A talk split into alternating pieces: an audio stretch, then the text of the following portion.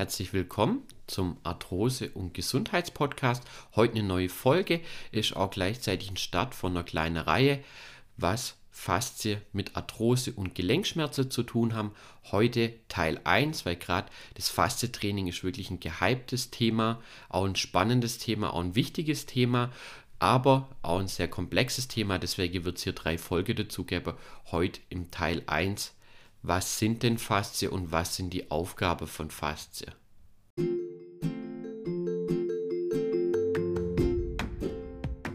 Du leidest an Arthrose und Gelenkschmerzen?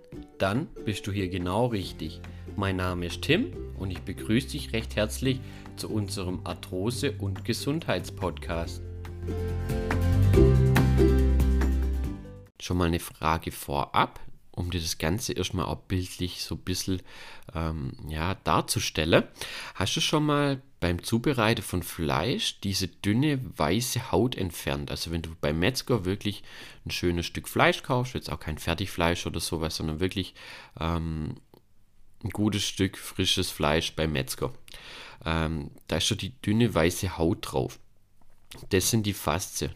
Die ist fast durchsichtig, so dünn, ja relativ dünn und so ja milchig weiß und sehen auf den ersten Blick natürlich erstmal total unspektakulär aus. Doch Faszie haben viele Aufgaben im menschlichen Körper und die Aufgaben sind auch wirklich wichtig und sie haben wirklich auch einen großen Einfluss auf unsere Gesundheit. Der Begriff Faszien entstammt dem Lateinischen, wie so vieles in der Medizin, und bedeutet so viel wie ja, Band oder Bündel, wenn man das Ganze übersetzt. Und das trifft es meistens auch schon relativ gut. Jetzt erstmal, ähm, ja, wie ist so ein Fasziengewebe denn überhaupt aufgebaut, so dass ihr das euch einfach mal auch so ein bisschen vorstellen könnt. Das habt ihr vielleicht schon äh, so der erste Eindruck kriegt, wie das Ganze aussieht, anatomisch, wenn, falls ihr schon mal ein Stückchen äh, Fleisch hattet, wo die Faszie noch drauf ist. Ähm, Genau.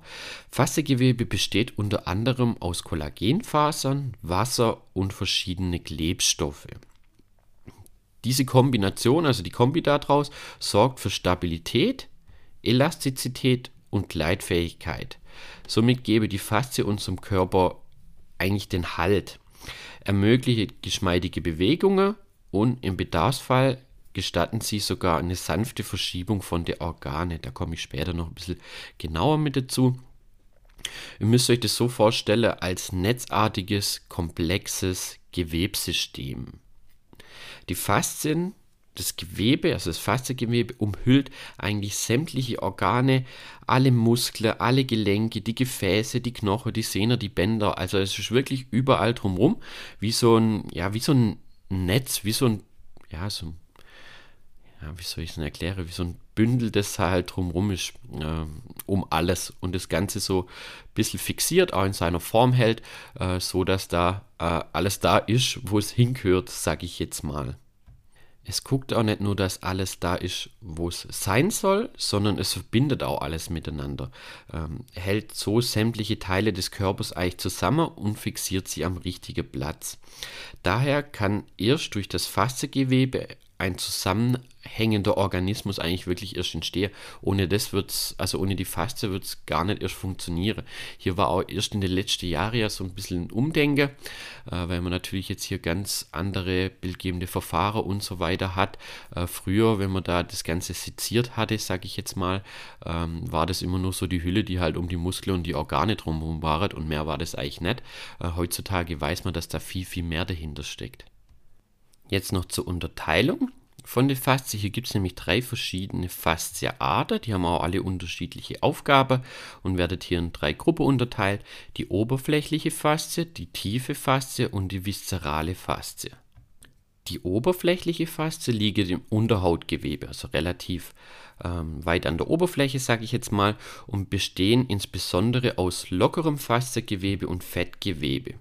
Sie verbindet sämtliche Organe und Gewebe miteinander, speichern Fette und Wasser, dienen als Puffer und ermöglichen ja die Verschiebbarkeit von den Organe.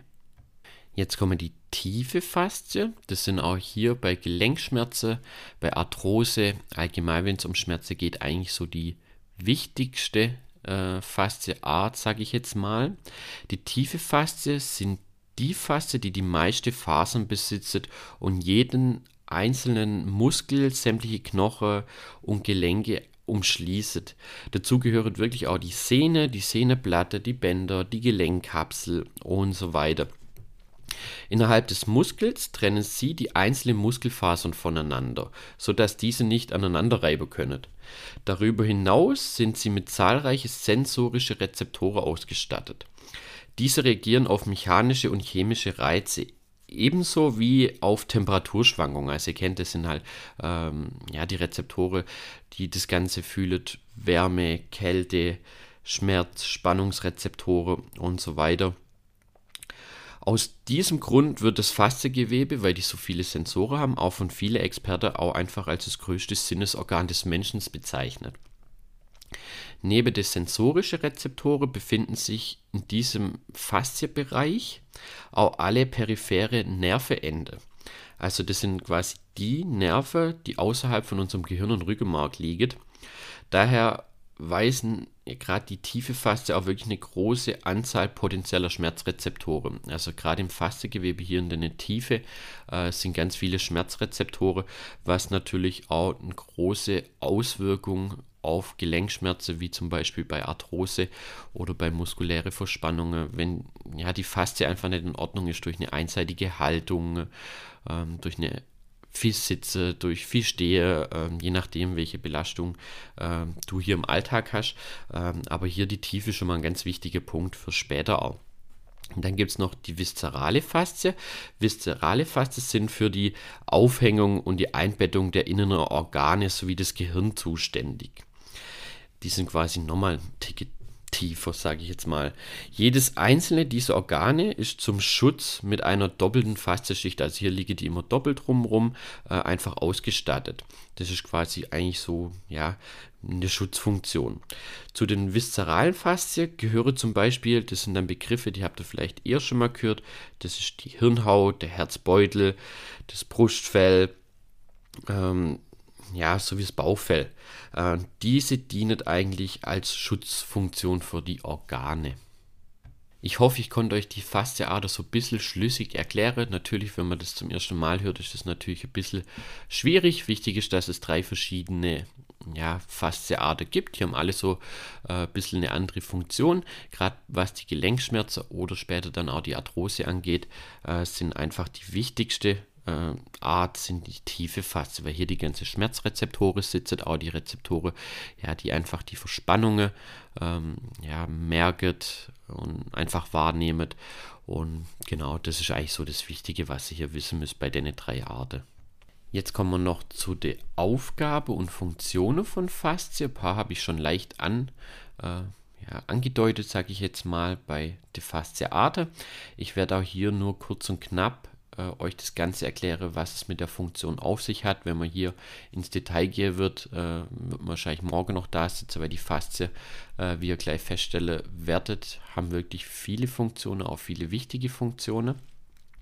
Die erste Funktion wäre die Trennfunktion. Also sie trennt Muskeln, Organe, Knochen oder auch das umliegende Gewebe voneinander, sodass zum Beispiel nicht der Muskel auf den Muskel reibt. Dann hilft sie bei der Kraftübertragung. Also die übertrage die Kräfte von Muskel zu Muskel. Könnt ihr euch das so vorstellen, wenn ihr natürlich ähm, eine Treppe steigt, arbeitet ihr jetzt nicht nur ein Muskel, sondern die müsstet ihr alle zusammenarbeiten. Und damit hier die ganze Muskelkette, von der man da spricht, richtig arbeiten kann, braucht sie eigentlich die Faszie, damit die die Kräfte übertragen können. Also nur so entsteht dann wirklich auch ja, ein physiologischer Bewegungsablauf. Die haben eine Transport- und Versorgungsfunktion. Also es werden Abbauprodukte, aber auch Aufbau, Aufbau, Aufbauprodukte sorry, äh, von Zelle ähm, ja, zu Zelle transportiert, aber auch abtransportiert. Ähm, sowie auch beim Lymphsystem. Hat auch die Faszie haben auch wirklich eine, eine Auswirkung aufs Lymphsystem. Auch hier äh, Transportfunktion einfach. Die haben eine Schutzfunktion auch ganz wichtig, hat man schon. Ähm, aber die umhüllet eigentlich unsere Organe und unsere Muskeln. Äh, die Auszubildende der Physiotherapie habe ich das früher immer so erklärt. Äh, das ist wie so eine, ja, wie so ein Fangnetz äh, beim Fußball, so die äußerste Schicht äh, als Schutzfunktion, so ein Schutznetz. Ich weiß nicht, vielleicht könnt ihr euch das so ein bisschen vorstellen. Äh, die Faszien haben eine Speicherfunktion, die speichern Fette, aber auch Wasser. Also Wasserspeicher, äh, auch ein ganz wichtiger Punkt. Eine Kommunikationsfunktion, sodass die Gefäße und die Nerven kommunizieren können. Die reagieren auf mechanische und chemische Reize und leitet diese dann weiter ans Gehirn. Also das ist mit der Kommunikationsfunktion gemeint. Ähm, so Kommunikationsfunktion wäre zum Beispiel Schmerz. Die unangenehmste Kommunikationsvariante ähm, in unserem menschlichen Organismus, sage ich jetzt mal. Ähm, kriegt irgendwo einen Schlag hin, da merkt das Schmerzrezeptor sowohl in der Faszie auch in der Haut. Äh, es sind ja viele Schmerzrezeptoren ja, okay, da tut was weh, dann wird das Ganze weitergeleitet an die Schaltzentrale, an das Gehirn und das sagt uns dann, das tut weh, wenn wir unser C anschlagen. So einfach erklärt. Die haben dann noch eine Stoßdämpferfunktion. Also wenn wir jetzt irgendwo runterspringen oder mal einen größeren Schritt machen, die federn die ganze Wucht auch so ein bisschen ab, äh, was natürlich ähm, bei einer intakten Faszie, wenn man überlegt, wenn der Knorpel vielleicht schon abgenutzt ist, der natürlich auch eine Stoßdämpferfunktion hat, äh, ganz wichtig ist, dass die hier gesund sind. Ähm, sie haben auch einen Einfluss auf ja, das körperliche und seelische Wohlbefinden, weil sie halt, wie gesagt, viele Spannungsrezeptoren und Schmerzrezeptoren haben. Wer entspannte Faszie hat, sagt man, hat auch einen entspannter und schmerzfreier Körper. Ganz so weit würde ich nicht gehen, aber es geht auf zumindest mal in die Richtung. Also ihr seht, äh, das waren jetzt nur kurz und knapp die wichtigsten Funktionen äh, kurz erklärt. Das ist wirklich einiges, äh, denkt man meistens so gar nicht, wenn man so, ja, fast vielleicht zum ersten Mal hört. Ähm, genau, das war jetzt so der Teil 1, weil mir war einfach mal ganz wichtig am Anfang, bevor man überhaupt die ganze Faste auf das Thema Arthrose und Gelenkschmerzen umlegt, dass man kurz so die Basics mal angerissen hat, was denn Faste überhaupt sind und was die so machen. Ähm, dann ist es einfach für den nächsten Teil, der nächste Woche kommt, einfach deutlich leichter zu verstehen.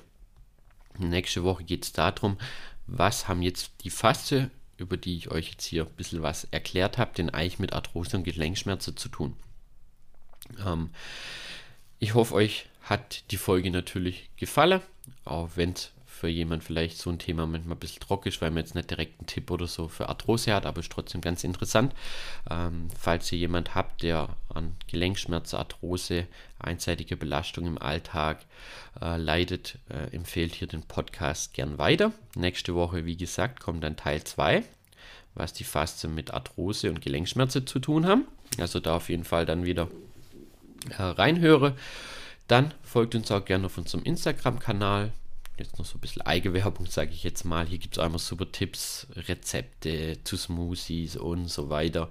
Ähm, einfach Arthrosehilfe eingeben bei Instagram, da solltet ihr äh, den Kanal recht schnell finden. Dann wünsche ich euch natürlich ein schönes Wochenende. Bleibt alle gesund, bewegt euch auch ein bisschen, macht ein paar Übungen, tut eurem Körper, eure Gelenke was Gutes, vor allem eurem Immunsystem auch in der heutigen Zeit, in der Corona-Zeit, die kein einfach ist für uns alle. Ähm, die auf jeden Fall Arthrose weiter begünstigen wird, aber da kommt irgendwann noch eine Folge dazu. Dann wünsche ich euch natürlich alles Gute, bleibt gesund, bis nächste Woche. Euer Tim von der Arthrosehilfe.